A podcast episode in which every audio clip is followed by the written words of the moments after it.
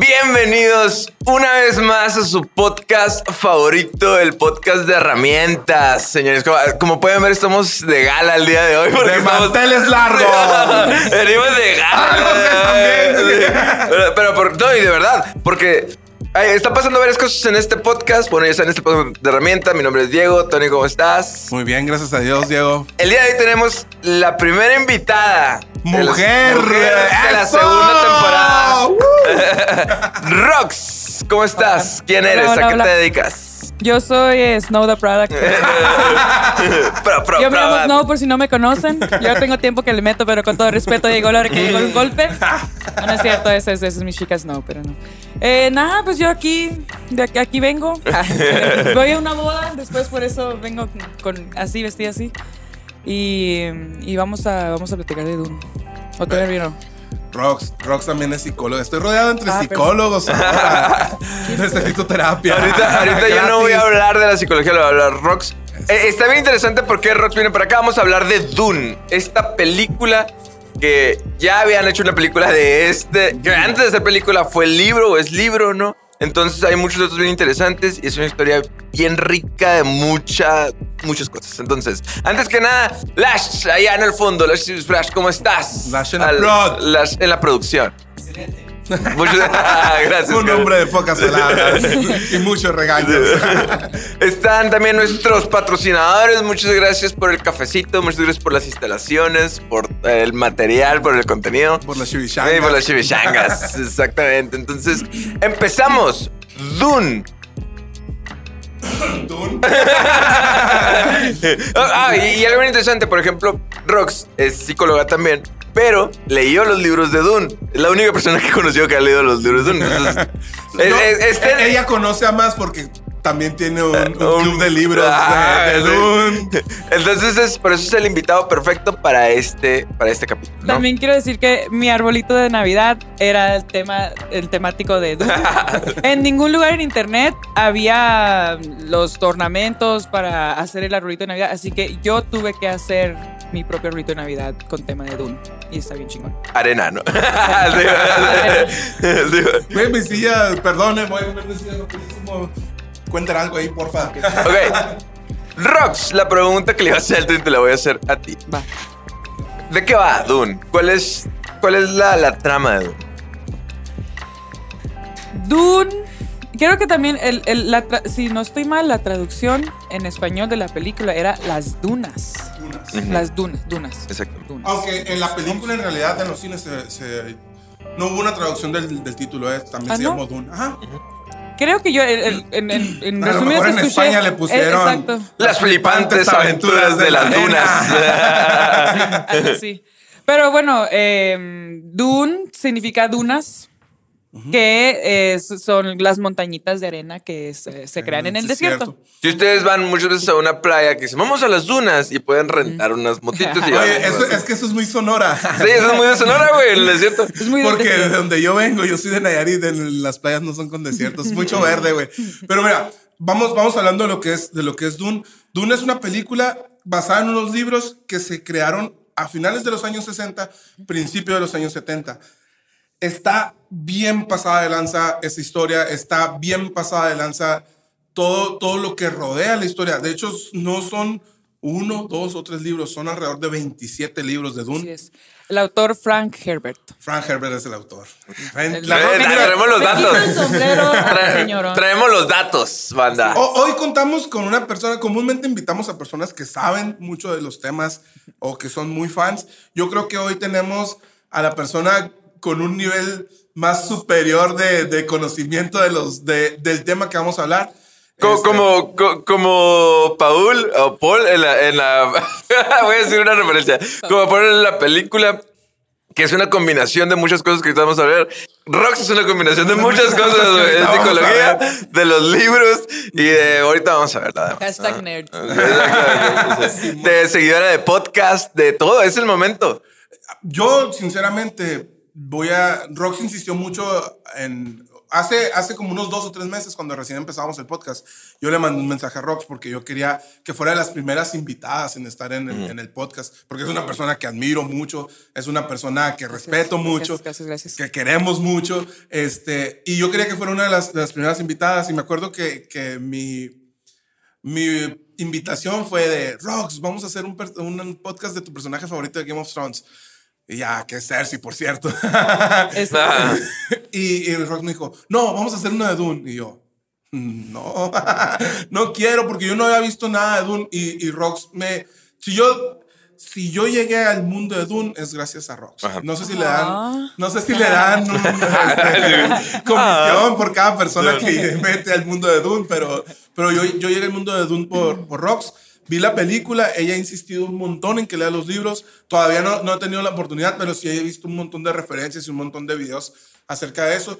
Empecé a leer la historia de, del- de todo el contexto, no, no de, de la historia de, de, de Dune, sino lo que rodea en la vida real Dune.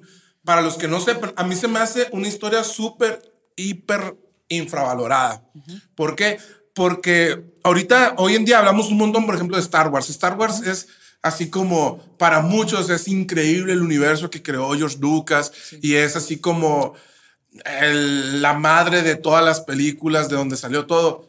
Pero Star Wars es, sale de Dune. George Lucas era, era la Rox de aquellos tiempos de, de, de Dune y, y de ahí se basó. De hecho, Tatooine es una calca perfecta o una calca muy similar a- al planeta de Dune.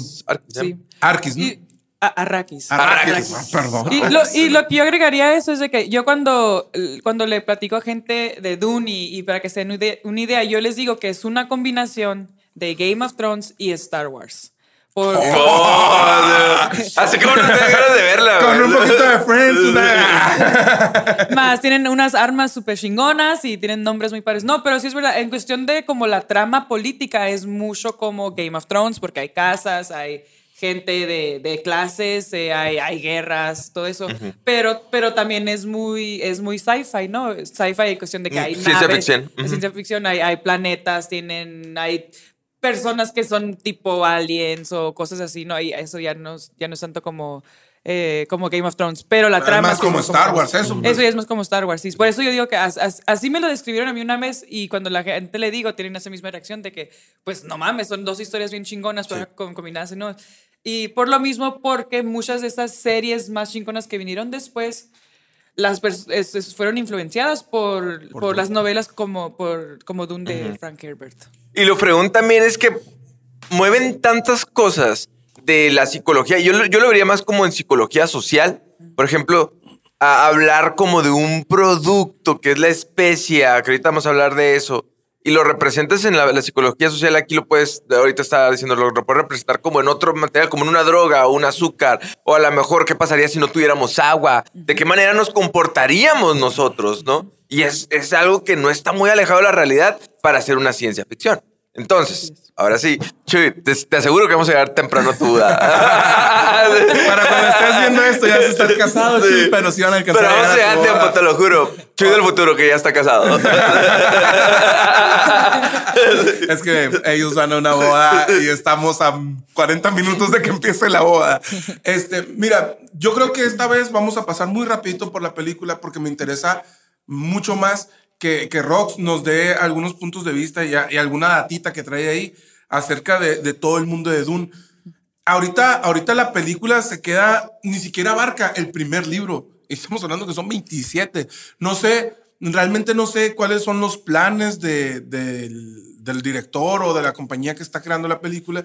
Si en algún momento van a hacer los 27. Que también tengo entendido que una parte de los libros los creó el, el- realmente el, el escritor, se me escapa el nombre, y otra parte las creó su hijo, muy similar al caso de lo que pasa con, con Tolkien, que él hizo una, pues hizo una parte de toda la historia del Señor de los Anillos y ya llega su hijo y termina con todo lo que es el Silmarillion y todas estas cosas, ¿no?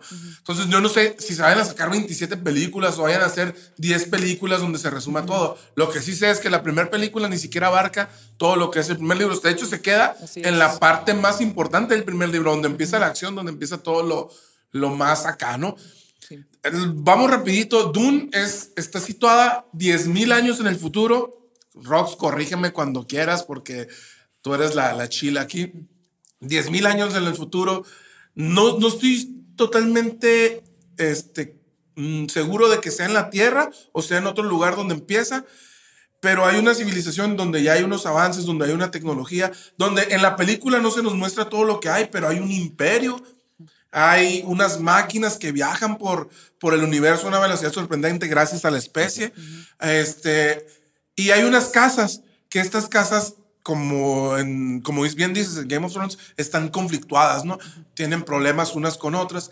Y empezamos donde a la casa de, de Paul, que es el, el estrella o el estelar, el protagonista de nuestra película, le acaban de dar una les, los acaban de cambiar de residencia, por decirlo de alguna manera, ¿no? Este, los mandan a- al planeta. Al planeta de Dune. O sea, en los- es, es- y, bueno, y la, la casa de Paul es la casa Atreides. No sé si, no sé si lo dicen. Yo, yo lo voy a washiwashear todo. En, Hay que, hay- en mira, hay que sí. explicar también, hay que poner en contexto. Rox es psicóloga, vive en Estados Unidos, vive en Phoenix, Arizona, trabaja en Phoenix, Arizona, habla el 99% de, la, de su vida, lo habla en inglés. Todo lo lee en inglés, todo lo ve en inglés, así que luego no vayan a salir que, Que- que el whitezican, morra, el- el whitezican. No, es gringa, güey. no es güey, es, es gringa. no es whitezican. Pues los libros en inglés y también. es- es- Tú, tú sientes que yo. estamos en confianza, tú diles como tú Bueno. quieras, Rox. Bueno, volvemos. La casa eh, de Paul es la, la casa a- Atreides. así, así le vamos a decir. Eh, y ellos viven en el planeta de Caladan. También eso es algo ¿no? que, que es- estos, estos personajes es- están viajando no de un país a un país, sino de planeta a planeta. O sea, es, es viaje interplanetario. Y Ajá. guerra interplanetaria. Guerra Es una- realmente es una guerra de las galaxias porque Eh, no, ni siquiera es, están como en la misma galaxia, sino se mueven en diferentes galaxias. Eh, eh, Star Wars es, la guerra en una sola galaxia se llama Guerra de las Galaxias. Es- pero sigue, Rox. Bueno, ah, bueno, para seguir con la, con el- la trama, ¿no? Tienen como, les dan como un nuevo puesto a la casa de Atreides, que el emperador es el que rige a todas las casas. Eh, no conozco todas las casas, pero sí, las, las dos principales de la película son la casa Atreides y la, y la casa Harkonnen. ¿no? Los Harkonnen también, también se llaman. Lo, actualmente, Dune eh, está regido por la casa Harkonnen. Pero ahora les doy cuenta que les tocó a los Atreides. Ahora a ustedes les va a tocar eh, Administrar puesto. Dune. Administrar Dune, que es, que es las minas de la especie.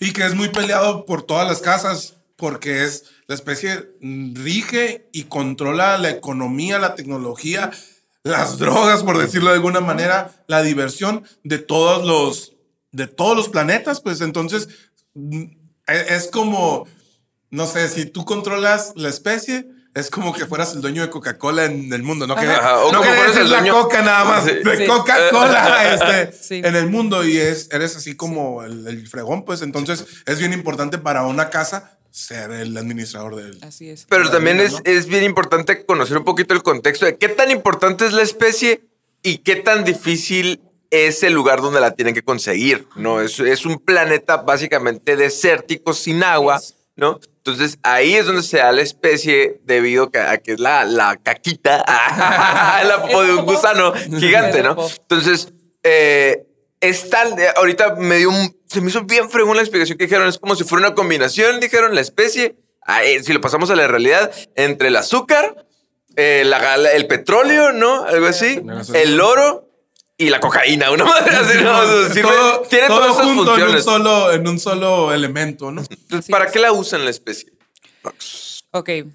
Eh, pues para, para, tiene esas funciones de lo que acabas de, de- de nombrar, ¿no? Para empezar, la, la- la especie es como si fuera su moneda. O sea, todo lo, lo- lo Lo cambian com- como, como en, en- en moneda, ¿no?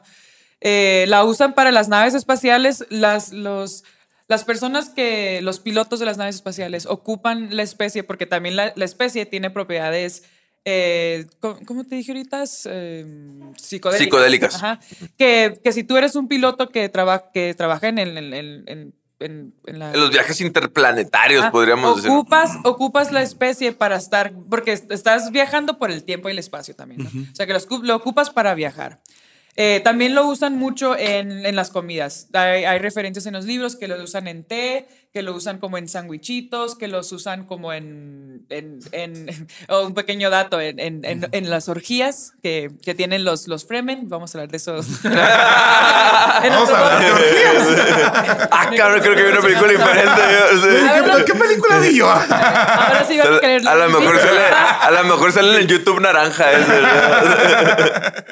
Ah, y también, por ejemplo, tiene, eh, también, tiene eh, también es adictiva. También es algo que, que si empiezas a, a- a consumir la especie, eh, consumirla no te va a morir, no te va a matar, más si dejas de consumirla puedes morir porque te, te dan, ¿cómo, ¿cómo me dijiste ahorita los, los síntomas de, de Eh, withdrawal?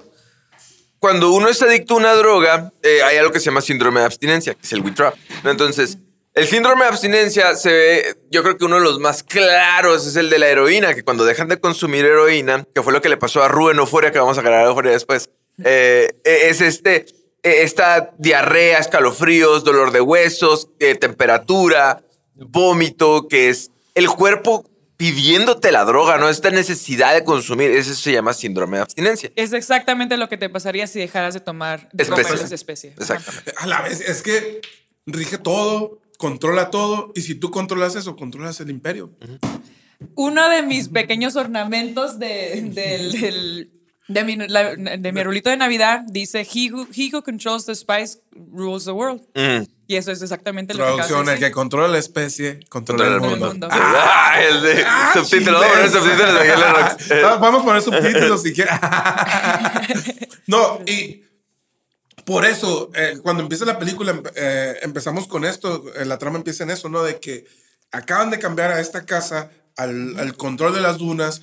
El que estaba, el que tenía el control, no lo quiere dejar, pero tiene que hacer caso para, porque el emperador lo ordena. Y llegan y se dan cuenta de que les dejaron todo destruido, de que no hay maquinaria, no hay elementos para, para poder Explotar la explotar la especie. Y empieza, empieza ahí este personaje que para mí es bien interesante, que es el duque Lero. o Leto. Leto. Este, suena como a Lero Lero, Ah, el duque Lero. Este, que es un líder que su gente lo respeta, que su gente lo sigue por, por quien es. Y tenemos del otro lado al, ¿cómo se llama, Rox? A, ¿A Paul? Oh, a Vladimir. a Vladimir, Harkonnen. Put- digo, a Vladimir. ¿Guerra qué? ¿Guerra? Saludos. Que. Tenemos a Vladimir, que es un, es un líder que nada más su control es a base de miedo. La gente le tiene miedo, por eso lo sigue. Y él es capaz de matar a quien sea o de dejar morir a su misma gente por lograr un objetivo. Cualquier parecido con, el, con otro Vladimir es Mera coincidencia. Sí. Eh, Y este Vladimir no quiere dejar las dunas, pues no quiere dejar eh, el, el control de la especie. Y en algún momento, en los libros, creo que lo menciona, Rox, ¿no? Porque hay una batalla, de repente en la madrugada los, los agarran. ahora sí Los que mañanean. Los mañanean. y llegan y, y los destruyen prácticamente, ni siquiera se pueden defender. Eh, los, los, ay, se me olvida la casa. Atreides. Atreides. A ellos. Es que está medio complicado. no, no se puede- ni siquiera tienen tiempo de defenderse. Y los aniquilan completamente. Leto es asesinado. Bueno, él, él muerde una pastillita que envenena a todo mundo. Eso está bien cabrón. Eso ven- los nazis lo usaban mucho, ¿no? Que una muela tenía una pastilla por si los capturaban, envenenarse. Pero esta pastilla suelta un gas y mata a un montón de gente ahí. Y Paul, que es el hijo de, de Leto y de una bruja, porque hay tres, tres niveles o tres, tres razas importantes, por decirlo de alguna manera. Él, él puede escapar. Se escapa y se encuentra en las dunas, tiene que sobrevivir en las dunas. Y ahí en las dunas se encuentra a otra raza o a, otra, a otro tipo de gente que son los Fremen. Y ahí conoce una cultura nueva. También cabe mencionar que durante toda la película, Paul tiene unos sueños y siempre está soñando Visiones, ¿no? Visiones. visiones. Ajá. Ujú. Eh, siempre tiene la misma visión con una muchacha, con Mary Jane. ¿Ah, no? Pues sí, pero se hace Chani en este mundo. Ru en otro, en otro multiverso. Sí. con Chani. Siempre, siempre tiene la visión de, de encontrarse con Chani. Se ve a Chani que es su pareja en el futuro o, o no sabemos. Este tiene y de repente llega o se encuentra con esta, con esta, con esta gente que son los Fremen y se encuentra Shani, güey. Y ahí es A la niña de sus sueños. a la niña de sus sueños se encuentra. Y ahí es cuando te cortan la película, güey, y te quedas, ay, cabrón, ¿cuánto tiempo tengo que esperar para ver la, la siguiente, no? Que ahí no, no se corta el libro. Básicamente, la, la película, yo le- les comentaba ahorita que yo creo que no tuvo tanto éxito porque es una película que apenas es de introducción, pues. Si lo comparábamos con El Señor de los Anillos y la primera del Señor de los Anillos, que es la, la comunidad del anillo, la comunidad del anillo tiene su inicio, te dan su contexto, la introducción, luego tiene su desarrollo, tiene su trama que se, desen- se desenreda ese trama y tiene un final. Y, y Dune no tiene un final. Tiene, obviamente tiene el final, pero el final es, es totalmente abierto, donde te están diciendo, güey, mira, los gusanos que tanto tienen, tanto le tenían miedo a todo el mundo, estos cabrones de los Fremen, los, los montan, güey. Entonces tú te quedas, güey, yo quiero ver a Paul montando un gusano de esos. Así es. Entonces, es, es por eso que yo creo que no tuvo tanto éxito, a lo mejor porque no es, por sí sola no es conclusiva. Pues. Es una película de contexto. Es una película de introducción para todo el mundo, para todo el universo que viene después. Pero de ahí, y, y por eso ahora el, el- cómo estamos manejando este, este podcast, que abre una temporada nueva para nosotros, este, es, vamos, vamos a ver tres puntos que para nosotros son bien importantes. Ahorita ya tocábamos el punto de la especie. Ahorita lo que, lo que decías, eh, el que controla la especie, controla el mundo Sí. si lo traducimos, se llama petróleo hoy en día. Ah, aunque hablamos de que el petróleo está dejando de ser como, no sé, la energía utilizada por el mundo, aún en nuestros días, es, es, es causa de muchas de las guerras que, que están es. en el mundo, ¿no? Eh, es- está bien curado y ahorita platicábamos también de que si esta, si esta película, perdón, si estos libros se hubieran escrito después de los 90, hubiéramos dicho, están basadas en la guerra de, de Irak, claro. que se llamaba Tormenta en el Desierto. Pero no, güey, los libros se escribieron en los 60, 70. No había pasado eso, faltaban 20 o 30 años para que pasaran. Y a la vez, este vato era un visionario, la neta. hasta parece que comió un poquito de especia para ver el futuro, ¿no? Porque porque si, si ves en el tema de la cultura, que parecieran que los Fremen son como si parecieran del Medio Oriente, hasta parece su, su cultura, el lugar donde viven, la manera en cómo llegaron a, a su, a su territorio a explotar sus recursos, ¿no? La guerra que se, se propició, pareciera que estaba leyendo el futuro aquí el autor. El Rox dice que es también parecida a la Guerra Fría. Bueno, eh, y, y es que eso es lo que estaba pasando cuando Frank Herbert estaba escribiendo los libros. Estaba la esta- Guerra era, la Guerra Fría o Y la guerra de fría. Vietnam también. Y la guerra de Vietnam también. Pero, pero si, si, te- si te vas, si te basas en, en, en lo que es, en lo que es Dune, es, es una historia de eh, hay, hay, un, hay un planeta o hay un país que tiene recursos y vienen los colonizadores a hacer un desmadre porque quieren la- el recurso valioso de ese país. ¿Ucrania qué? Ah, Ucrania, todo Sudamérica, México, cualquier país de que tiene recursos, vas a ver a estos colonizadores haciendo guerras y todo por, por, por poder y por, por tener el territorio, ¿no? Eh, eh, de eso se trata de un mm, gran parte también. Y, y yo no coincidía tanto con Rox en el sentido de que para mí no era un símil de la Guerra Fría, porque si, si nos ponemos en el contexto de la Guerra Fría, la, la Guerra Fría fue después de, de la Segunda Guerra Mundial, mm, Estados Unidos no era, cuando fue la Segunda Guerra Mundial, Estados Unidos no era una potencia mundial, Estados Unidos es una potencia del mundo. Después de la Segunda Guerra Mundial, por eso hacen muchas guerras, no se hagan locos. ¿Por qué? Porque es un negocio para ellos, o era un negocio. Este, se convierte en una potencia, pero florece otra potencia que es Rusia. De hecho, ellos compartían lo que era Berlín. Teníamos a la Alemania Federal y Alemania del Este, una administrada por Estados Unidos, que hablamos completamente de- del capitalismo, y la otra administrada por, por la Unión Soviética, que era completamente administrada por ellos, y estamos hablando del comunismo. Pero en la Guerra Fría nunca se disparó una sola bala. Era una, por eso se le llama la Guerra Fría. Era una guerra en la que, eh, eh, como clásica pelea de fútbol, ¿no? De, eh, un pechazo y, y nadie hace nada, pues. Y en este caso, la Guerra fue y, y por eso a mí es, para mí se me hace completamente un, un símil con la guerra de Estados Unidos contra Irak, Contra Irak. donde, hey, es que tú tienes armas nucleares y Irak, no, güey, no tengo, sí tienes. Fueron, se llevaron todo y nunca salieron las armas nucleares. pues. Luego, ah, no tenías, perdón, Ah, no pero ya tengo petróleo. Entonces, es, Ay, chismecito. Ah, es, es muy, es muy parecido a ese tipo de, de situaciones y, y lo que yo considero también es como, como a veces uno tiende a sacrificar tantas vidas y, y qué tipo de decisiones tienes que tomar para poder iniciar por, por recursos materiales, Por recursos. eh, a sacrificar ciertos valores, ¿no? Val- y, decisiones así que te pueden dejar. eh, pues ya ven todo lo que pasa con los veteranos de guerra. Hablamos eso en el, el capítulo pasado con el último samurai, ¿no? O sea, ¿qué es lo que provoca una decisión como la que toman en, en esta película? ¿no? Así es. Y que al final, como dice Rox, las guerras casi siempre son un colonizador o alguien que llegue a invadir buscando recursos, ¿no? Eh, y lo hemos vivido a través de la historia en muchas ocasiones. Desgraciadamente, a, a la hora de estar grabando este podcast, estamos viviendo eh, el inicio de, de- de otra.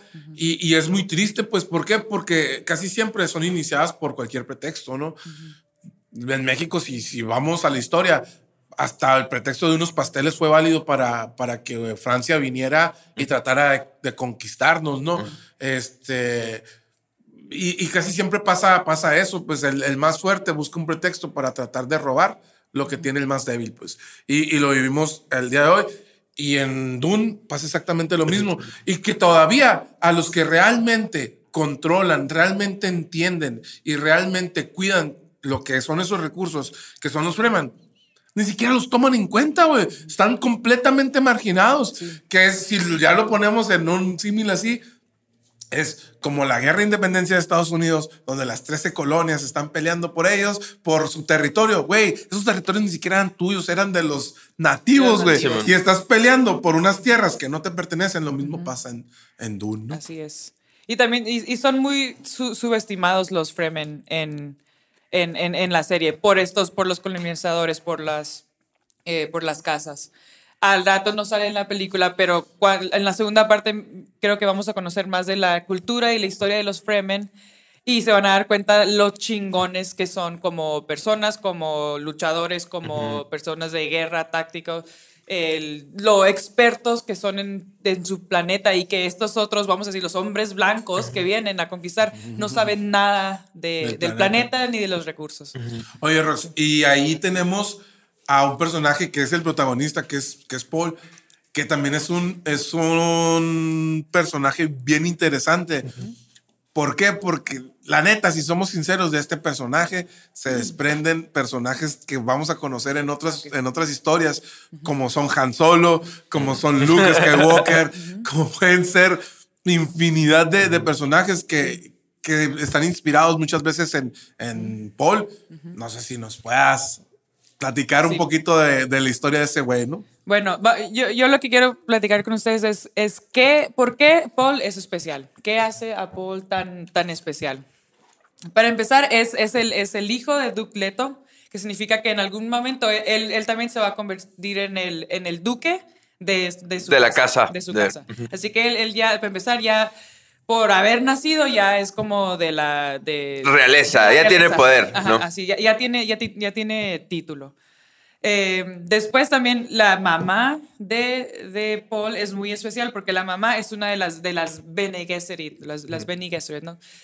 Eh, que no hablamos mucho de ellas, pero eh, eh, las Bene Gesserit tienen un, tienen un, un papel en, en la política de, de, de la historia de Dune, donde mm, ellas son, se podría decir que son brujas, pero también son tipo, son religiosas, también tienen mucha influencia eh, en, en- la sociedad porque ellas se encargan de, ah, de casar a gente, de, de son, y eso es algo que también se, que se da en muchas culturas, ¿no? O sea, tú encuentras a una familia de dinero y ves otra familia de dinero y dices, ok, a estos dos los voy a casar porque, porque va a beneficiar a, la a los negocios o lo que sea, ¿no?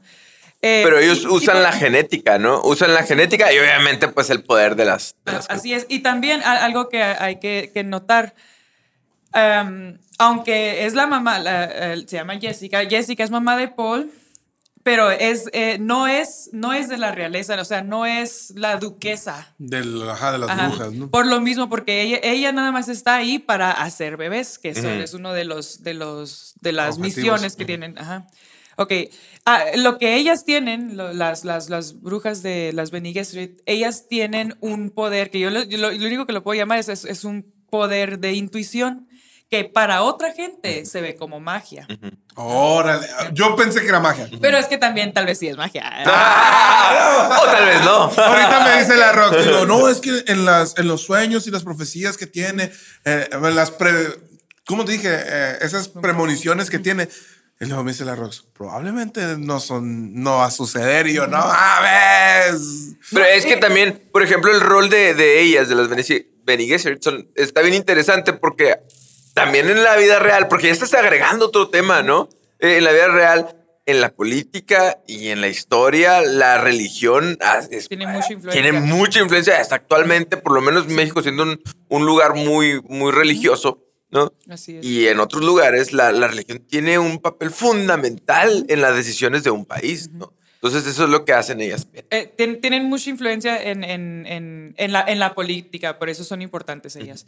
Eh, algo que quiero decir, y no, y no me quiero desviar mucho de por qué Paul es especial, pero también tiene que ver con, con su madre y unas referencias que salen en, en otras películas después, es de que los Benny Gesserit tienen el poder de The Voice, de la voz. ¿Verdad? Y ve- cuando ven la película, una de las primeras escenas que sale con su madre es que eh, eh, Jessica les está entrenando a Paul a usar la voz. Sí, Sí, sí.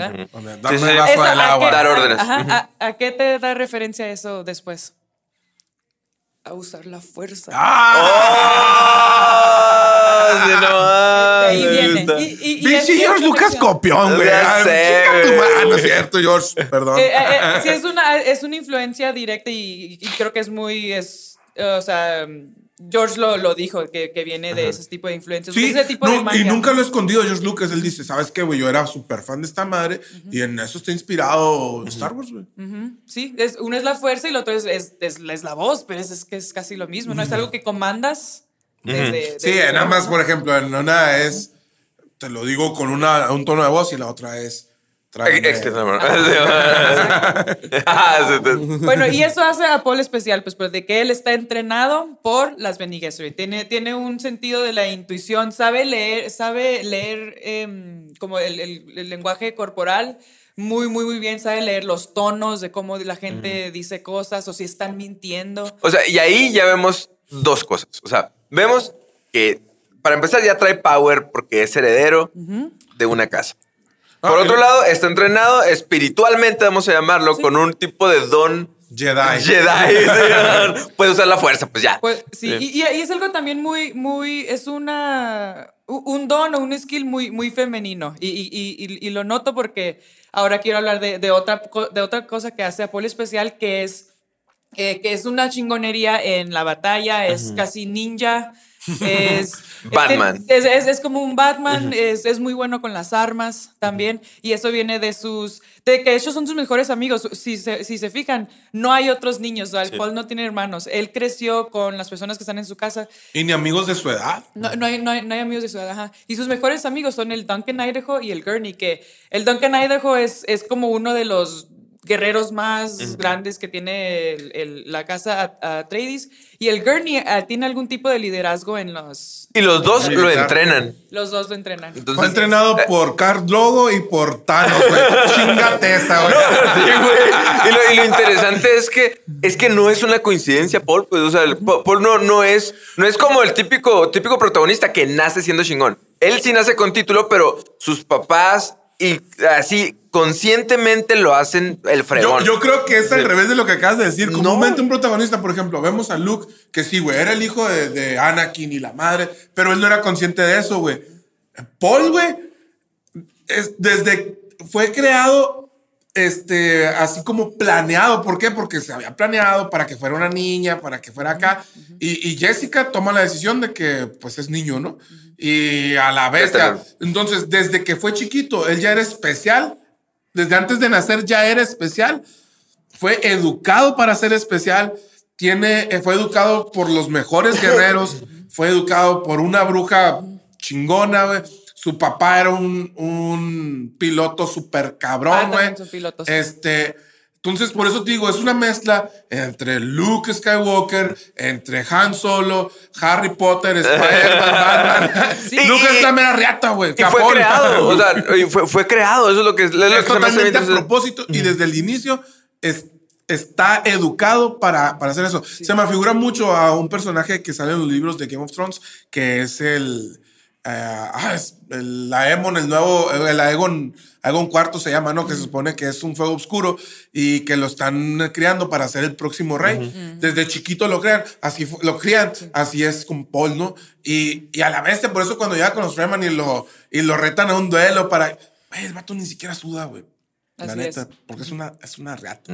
También lo- la, la otra cosa para, para cerrar este tema de Paul y, y seguir en lo demás, que Paul lo hace especial y esta sale muy icónico, una parte muy icónica en el libro y también lo, lo pusieron muy bien en la película, es de que a él le hacen la prueba, la prueba de la cajita, que mete la mano, eh, para ver si él es el elegido, ahorita que decías, eh, que decías como Harry Potter, eh, para ver si él es a lo que las, las Benny Getters le dicen el Kwisatz Haderach, ¿no? que para ellos iba a ser el primer hombre, Benny Gesserit, que tiene los genes perfectos, que se podría decir, eh, podría decir para ser el siguiente eh, emperador. ¿ok? Y ya ven que pone la, la mano en la cajita. Y que, La cajita le hace sentir dolor, sufrimiento, ¿no? Dolor, ajá. Y, y- y la prueba de ahí, o sea, al final no, no, no te dicen si sí es o, O no, no es, es. pero sí pasa la prueba porque, porque se supone que otras, otros, otros hombres que han calado la, la cajita no, no, no la pasan. O sea, quita la, quita la mano. o se mueren. Pero Paul era, era especial porque él, él aguantó. Él aguantó, y, pero no te dicen todavía si sí es el, el Kwisatz Haderach o no. Spoiler alert. Y otra cosa que lo hace que especial. spoiler que nos dijo hace rato Ya la sé. Se lo aguantó. Spoiler alert, no. Eh, otra cosa que lo hace especial es que también es una figura mesiánica, güey. Si me explico, Por- para los Fremen, eh, bueno, no sé si lo quieres explicar, es tu Rox, porque sí está muy interesante también. Bueno, es que cuando Paul llega a Dune, hay una escena, eh, está- es muy pequeña en, en- en la película, pero en, en el libro sí lo dicen bien. Llegan las naves chingonas y, y- y van caminando y está un chingo de tierregal. Y están los, los Fremen están en, en- en los lados y están gritando el, el Mesías, el Mesías. Y el, Sí, el- Paul no sabe de qué están hablando, solo saben que alguien está gritando que, que, es, que es el Mesías, ¿no? Es como si, como si estuviera Jesús caminando, pero Jesús no sabe que es Jesús. y que no está gritando acá, "Eh". Le están haciendo un spoiler. Así es. En la cultura de los Fremen, ellos por muchos años, ellos estaban esperando a, a un Mesías. Y, y- y- y- y cuando vieron que llegó Paul, que llegó la nueva casa, ellos todavía no, no están ni seguros si Paul es el Mesías, pero ellos están diciendo, eh, eh, me han contado estas historias desde hace mucho tiempo, este batito con el cabello parece que es. Pero hay, hay otras razones, ¿no? Pero... Pero no los puedo decir porque lean los libros y cómpralo con mi código ROX. A- Aquí viene, yo creo que algo muy fuerte para, para Paul es que él tiene mucho peso sobre su espalda, ¿no? O sea, a- a- y ahora sí que a- fue un planeta diferente y hasta ahí le recargan un peso del, del Mesías, ¿no? Entonces, esto yo creo que lo hace a él una persona un poco conflictuada, ¿no? Sí, también, algo también que lo hace especial, la especial, lo hace raro y te lo dicen desde el principio, son los sueños o las visiones que tiene. ¿Verdad? Porque te, que, o sea, dices, o, se- o son sueños o, o es esquizofrénico o algo está pasando porque algo, eh, mínimo cin- cinematográficamente nos hacen saber eh, o nos dejan ver un poquito dentro de la, de la cabeza de Paul. Y esto es algo que no, que no se revela hasta después de por qué Paul tiene las visiones. Pero No les voy a decir. No les voy- solamente no les voy a decir. Pero, ¿y, y cómo, cómo veríamos a una persona como Paul? O, hablábamos de, de, por ejemplo, en Spider-Man, del Highlight Effect, ¿se llama? ¿O no? El, El Spotlight Effect. Spotlight Effect. Que cuando tienes todo el foco hacia ti, las personas se, se vuelven como... Pueden perder piso o, pueden, o pueden perder la realidad. Pero igual yo sé que es difícil como analizar psicológicamente, por decirlo de alguna manera, a, a Paul. Pero se me hace bien curado que mm, lo reciben como un mesías, pero no pierde piso el vato. Sigue siendo la misma persona. ¿A, a qué se puede ver eso o cómo, cómo lo maneja? Es. Yo, yo creo a, a una cosa. Paul, si te fijas, tiene un montón de cualidades y lo han entrenado toda la vida, pero es un niño. Entonces, Tiene yo- 17 años. Tiene 17, es un, es un chamaquito, pues. Sí, sí, sí. Entonces, lo que Amo yo. su amo la inocencia. Pero yo creo que lo que hace que él se mantenga como que firme es el mismo entrenamiento. O sea, él fue creado para tener un rol en la vida, De ¿no? hecho, él, él, él dice que él tiene como, co- que tiene como una, una gran, una misión. eh, ¿cómo, cómo, cómo dice Carlos? Pero que le pesa mucho, pues. Que le pesa mucho. Que él tiene, él, él tiene algo trae cargando que sabe que, que él va a ser como una maldición o algo así. Esto es un súper spoiler para lo, lo demás, pero eh, no sabes si Paul es, es el héroe o, o se convierte en el villano, pues. Oh. Y eso es algo que, que, que los, los demás libros van, van a ir diciendo, ¿no? Pero él, él sabe que algo está mal en él, porque él no sabe si, va- si es bueno o si es malo, por todas estas visiones que ve. Así no. es? La, la Rox a cada rato dice, dice así como, es que esto puede pasar o no. me tiene, súper friqueado esa madre. Es que la especie puede servir para esto, pero tal vez no.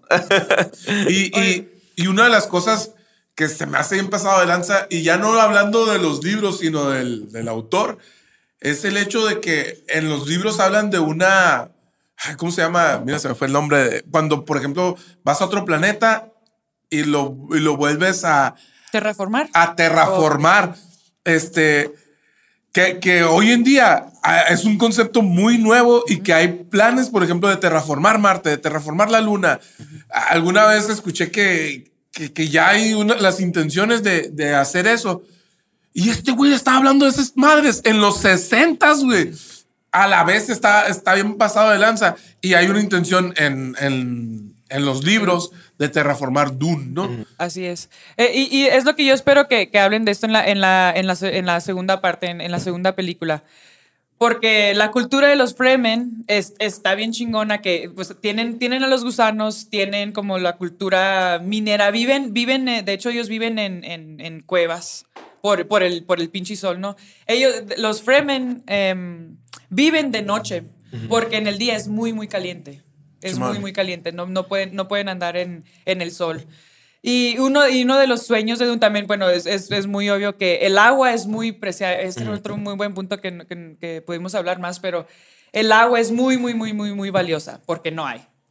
Y, y para los Fremen, como ellos, para la especie es algo también muy común, lo que ellos cuidan más todavía que la especie es el agua, porque ellos tienen menos. La, estas, estas casas ricas son las que tienen todo, um, todo el agua. Así que un visionero de, de, de los, de los Fremen, eh, eh, ellos querían empezar a, a- a terraformar Dune y con lo que empezaban era con hacer plantas que, que, pues de, hecho son plantas a los que lo describe el libro, son plantas muy, muy desérticas, pero que van a empezar ese, mini proceso de, de- de crear agua y de hacer el, proceso de la lluvia, bla, bla, bla. Después de ahí van a hacer charcos y luego van a hacer lagos y el sueño es algún día hacer eh, que haya mares o que haya ríos de, de, de Dune, ¿no? Algo que me, que me gusta mu- mucho y no, no, es, no es spoiler, ¿no? Pero cuando ya eh, a- te adentras más a, la co- a las comunidades de Dune, hay una escena donde hay niños, que están niños chiquitos, que, que quiero pensar yo que son como de kinder, y que ellos, eh, todas las personas, todos, todos los Fremen, eh, son, son muy chingones para dos cosas. Uno es para la batalla y, y lo segundo es para la, la- la ecología. Los niños, eh, los niños chiquitos empiezan a, a aprender de conceptos que todavía no existen. Por ejemplo, están aprendiendo, aprendiendo palabras de qué es el ciclo de la lluvia, qué, qué es un río, qué es, qué es un pez. Pero ellos nunca han visto Qué fregón está eso. Nunca han visto lo que, lo que es el, el- el- el ciclo de la lluvia, pero, pero porque este sueño de terraformar Dune va a tardar generaciones. Es algo que, que ellos es- eh, están aprendiendo ya para seguir, para pasar a sus familias. De hecho, cre- cre- hay una frase que dice cuando están explicando el sueño de que eh, de como que, no sé, no sé exactamente el, el número, pero algo así como que 10 generaciones no van a ver los, los sueños. O sea, no, no van a ver la, La meta, la fin, el Ajá, final ajá. ya en la de Dune El objetivo. Pero sin embargo, los niños ahorita ya están aprendiendo esas, eh, ese lenguaje. Y así en tan poquito tiempo ya, ahorita estamos diciendo, bueno, ya metió temas de la guerra, ya metió temas de la espiritualidad, ahorita está metiendo temas de ecología o de terraformar, ¿no? Cuando apenas ahorita eh, han salido noticias de que, de ustedes estaban comentando, de que a lo mejor hay planes de terraformar otros planetas, eh, ya en la vida real como Marte o la Luna, ¿no? Y a, a- a- a tu punto eso es de cuando, cuando yo leí esa escena de que, de que, que los, los niños Fremen están aprendiendo de ecología, en mi crisis ex- existencial me quedé, es que no mames, es que nuestros niños tienen que ser ambientalistas y tienen que empezar a aprender de eso porque ese es el reto que les va a tocar a, A ellos. Exactamente. A esas Eh, generaciones. Y, y son cosas que ni siquiera lo estamos viendo como un problema, pues, o sea, va nuestros hijos o nuestros nietos van a nacer, crecer y toparse de chingazo con el problema. En vez de que ya hoy estuviéramos nosotros trabajando en ese problema, nuestros hijos continuando el trabajo y que ellos ya no recibieran el, el problema de chingazo, ¿no? Entonces, es una a la bestia. Yo creo que más que nada queríamos que este, que este episodio sirviera como introducción a, a este, a este universo que está muy infravalorado, que, que falta, falta como más exposición y probablemente sea, sea por culpa de, de que es un universo tan extendido y, empezarlo probablemente te genere un... ah, y, y saber que, que es tanto, probablemente mucha gente también lo, lo- lo aleja, ¿no? Así es. Pero mira, si se pueden aventar, oh, ¿cuántos? 89 episodios de Attack on Titans. Próximamente. Se pueden, por favor, aventar un libro de Dune, son como 700 páginas. Yo le, yo le- yo- yo le digo al Tony que aunque ya vieron una película, eh, lo que te vas a enriquecer de, de- del- de lo hermoso que es la literatura de Dune, deja tú la historia, lo bonito que está escrito, de todos estos personajes que son de alguna forma eh, personajes nuevos, que al rato viene el Tony y dice, ah, es que este es un, es un look, es un bla, bla, bla. Pero verlo por primera vez eh, eh, escrito, yo digo que vale, vale mucho la, la- la pena. Así que aunque hayan visto la película, yo digo que el libro vale mucho, mucho más la pena, aunque sea, eh, sea el primero. Y aparte ya tienen, van a, aquí en el, con el libro sí van a tener un, un, un- un principio, un, un- un medio y un final, porque la neta que el libro sí se acaba bien chingón, que es la segunda parte de, de la De película. la ¿no? película. Eh, Bueno. pero sí. Sin spoilear. Sin spoilear, este es el capítulo introductorio como la primera película de Dune, que fue una, una película introductoria, para continuar con esos temas porque yo creo que hay mucho donde agarrar. Por día de hoy va a ser todo porque tenemos que ir corriendo a tu boda, Chuy. Muchas gracias.